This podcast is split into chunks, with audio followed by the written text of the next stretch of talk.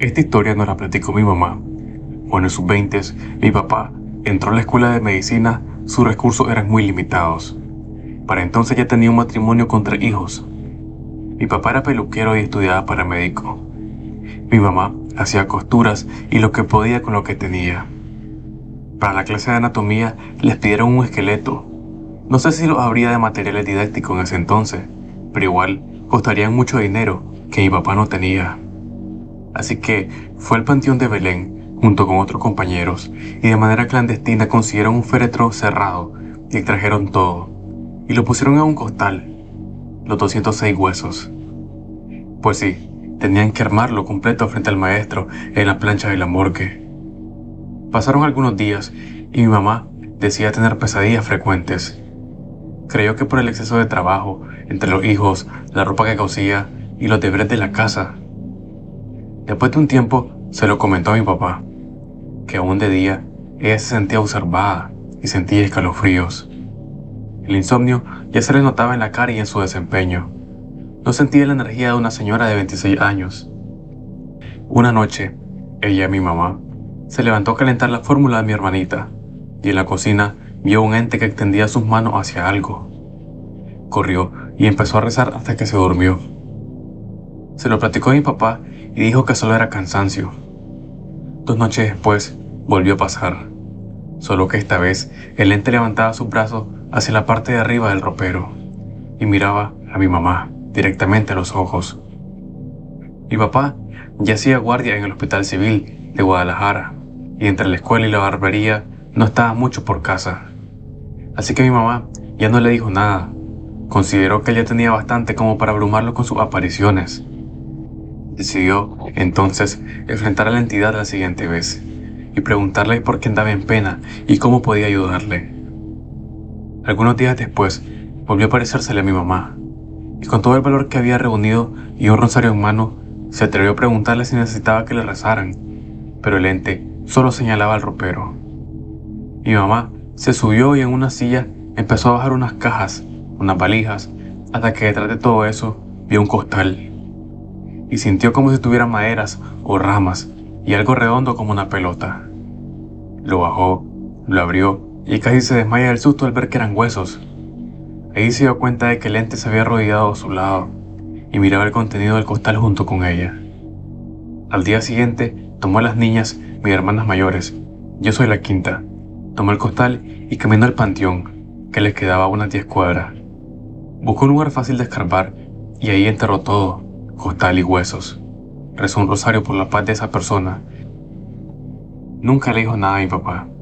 Sabía por qué lo había hecho. Solo le dijo que no tenía pesadillas. Esto lo supo mi papá cuando ya estábamos más grandes y adultos. Y mi mamá nos platicó esto.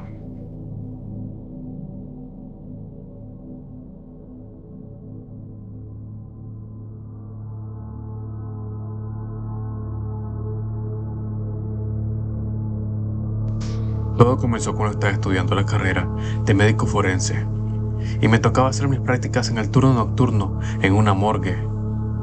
Cuando me recibió el director del hospital, me dijo que siempre cargara una cruz, que me iría mejor si era creyente. A mí me pareció extraño, pues soy escéptico. Obvio que no le hice caso. En la primera semana que estuve ahí, me dijo mi compañero, arriba de la puerta hay un foco de color rojo. Cuando lo habías prendido, es porque un cuerpo se movió o se levantó. Tienes que revisar. A mí no se me hizo extraño, pues está comprobado que después de la muerte un cuerpo puede moverse. Son reflejos involuntarios, incluso sueltan gases. Es algo normal. Mi compañero ya dio. Tranquilo, sí. Solo espero que no vaya a saber algo de más. Y así pasó. Era un día normal. Luego estaba normal. Estaba a punto de guardar un cuerpo pero de pronto veo que se prende el foco rojo y a un costado estaba un cuerpo. Me le acerqué para moverlo del lugar, cuando de pronto este se sienta de un solo. Estaba cubierto con la sábana, pero se notaba cómo se movía su quijada bruscamente. Me alejé, pues me espantó. Ya estaba tardando demasiado ese impulso, así que lo quería acostar de nuevo, pero habló. Dijo, Marta, Marta, mi compañero entró en ese justo momento y me dijo, hay que rezarle, y comenzó a rezar un Padre Nuestro. No sabía qué pensar en ese momento. Yo no lo podía creer. Le dije, rayos, está vivo, está vivo. Mi compañero me miró y me dijo, no hermano, a este yo le hice la autopsia en la tarde, no está vivo. Ahí sentí cómo se me heló la sangre. ¿Cómo es posible? No lo podía creer. Él notó mi expresión de terror y me dijo, cálmate, te voy a explicar. Hace varios años que en esta morgue en específico hay casos de apariciones. Algunos cuerpos hablan, lloran y gritan. Incluso a mí me tocó ver cómo uno se levantó de la plancha y dio dos pasos para después caer al suelo. Así, algo parecido como lo que acabas de ver. Yo seguía sorprendido, pero ¿por qué? Le pregunté. Él me contestó que hay una teoría. No sé si creas, dice, pero dicen que al lado del hospital vivía una bruja o curandera. Se sospecha que ella salaba a los enfermos, pues siempre se metía al hospital y se paraba frente a la cama de un paciente y le decía, tú vas a morir. Acto seguido el paciente no pasaba de esa noche. Unos familiares de un enfermo se quejaron, pues después de que ella dijo eso, su familiar tuvo un ataque al corazón y murió. El hospital tomó cartas en el asunto y la mandó a una casa para ancianos, pero ella maldijo este hospital. Dijo que todos los que murieran aquí, aún muertos, no descansarían, y esta morgue es muy conocida por eso.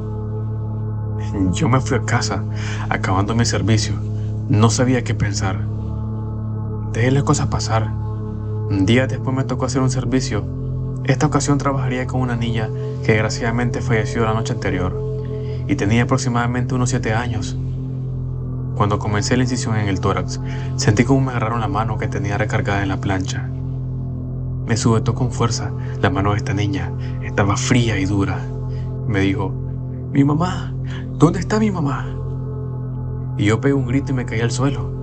Medio arrastrándome pude ponerme de pie y logré salir de ese lugar. Y eso me convenció que lo que pasaba en esa morgue no era normal y nunca más quise volver a ese sitio.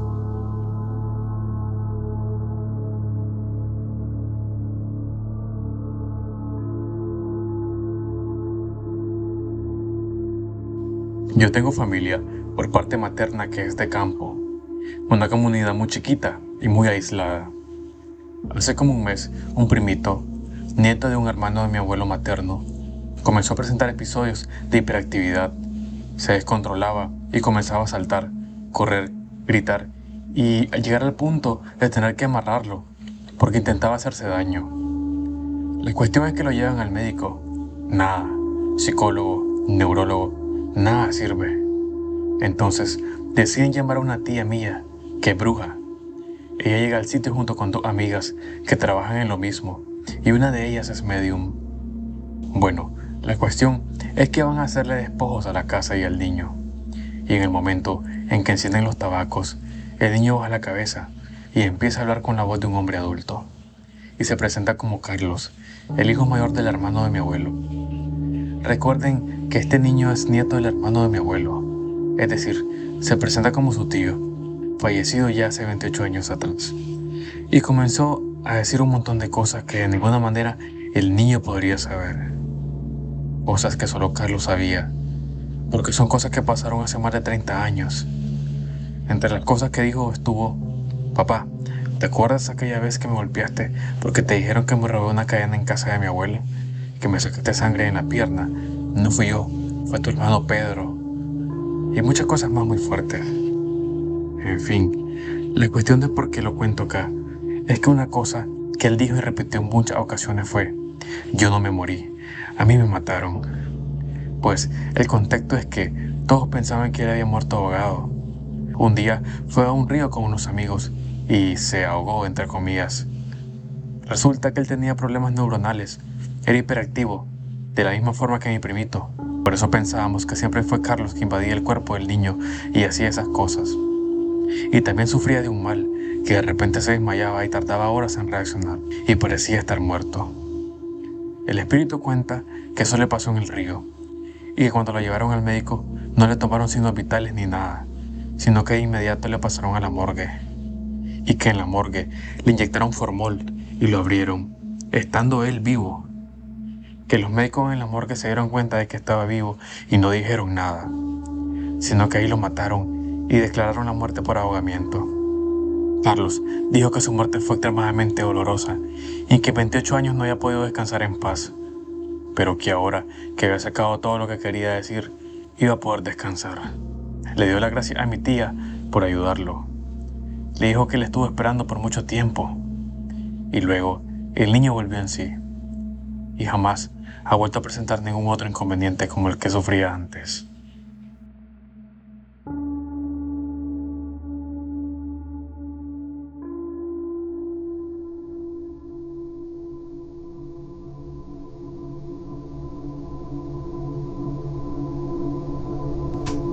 Yo era una enfermera novata cuando aquel chico llegó grave al hospital. Estaba quemado, no había nada que hacer.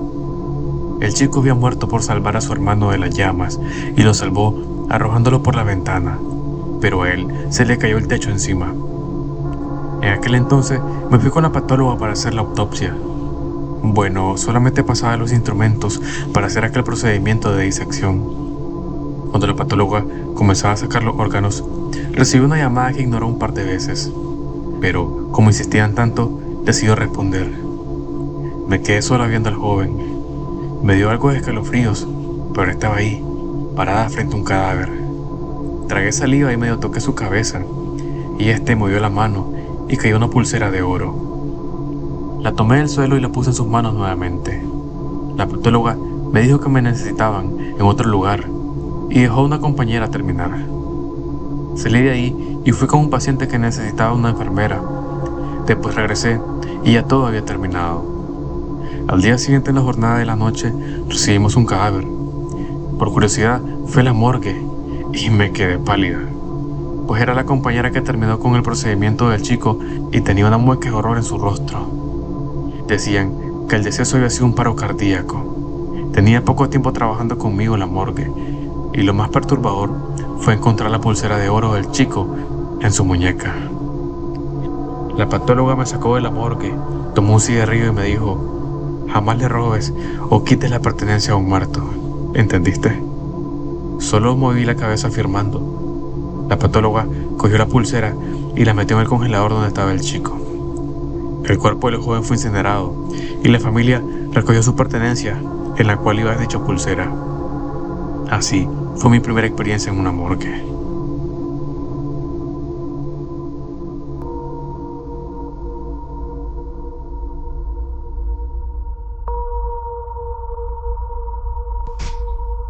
Era una tarde lluviosa cuando llegué a la morgue del hospital. Mi turno empezaba a las 4 de la tarde y terminaba a las 3 de la mañana. Era una tarde fría y la noche fue peor. La lluvia no cesaba y por esa razón mi asistente no se presentó. Así que tuve que estar sola en la morgue. Me daba miedo, pero no tenía otra opción. Esa noche le estaba realizando la autopsia a una niña, cuando llegó uno de los doctores a dejar una muñeca. Me quedé sorprendida y le pregunté la razón por la cual llegó a dejarla. Es la muñeca de la niña. Su mamá me pidió que no se la quitara, ya que era su muñeca preferida y se enoja cuando no la tiene a su lado. Doctor, no me diga que cree que ella va a levantarse a reclamar su muñeca. Así es, a los muertos no hay que quitarles lo que les pertenece, y menos a los niños que son almas puras, y a veces no se dan cuenta que han dejado este mundo. Eso es absurdo, doctor.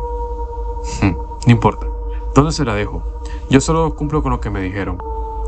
Déjela encima de la mesa donde guardo mi herramienta, ahí no va a poder perderse. Bien, que le acompañe a la muñeca, ya que su asistente no vino. Apenas había salido el doctor cuando se escucharon una risa inocente de una niña. Pensé que venía de la calle, pero ya eran dos de la madrugada y afuera aún estaba lloviendo. Terminé con el informe de la niña y fui por la muñeca para dejarla junto al cuerpo de ella. Pero en ese instante pegué un brinco. Mi teléfono sonó anunciando una llamada. Contesté.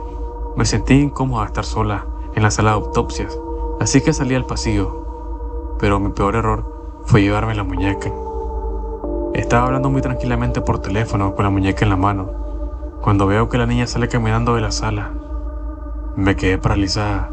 La niña venía directo hacia mí, con una cara de enfado. Quise salir corriendo, pero en esos casos el cuerpo no reacciona. El miedo hizo que cayera rendida. Cerré los ojos y solo pude sentir cómo la muñeca salía de mis manos. El doctor, al verme en el suelo, llegó a levantarme. Preocupado me preguntaba qué había pasado. Yo solo pregunté por la muñeca. Le sorprendió la pregunta, así es que fue a ver dónde la había dejado. Pero me sorprendí cuando me dijo que la niña la tenía entre sus brazos.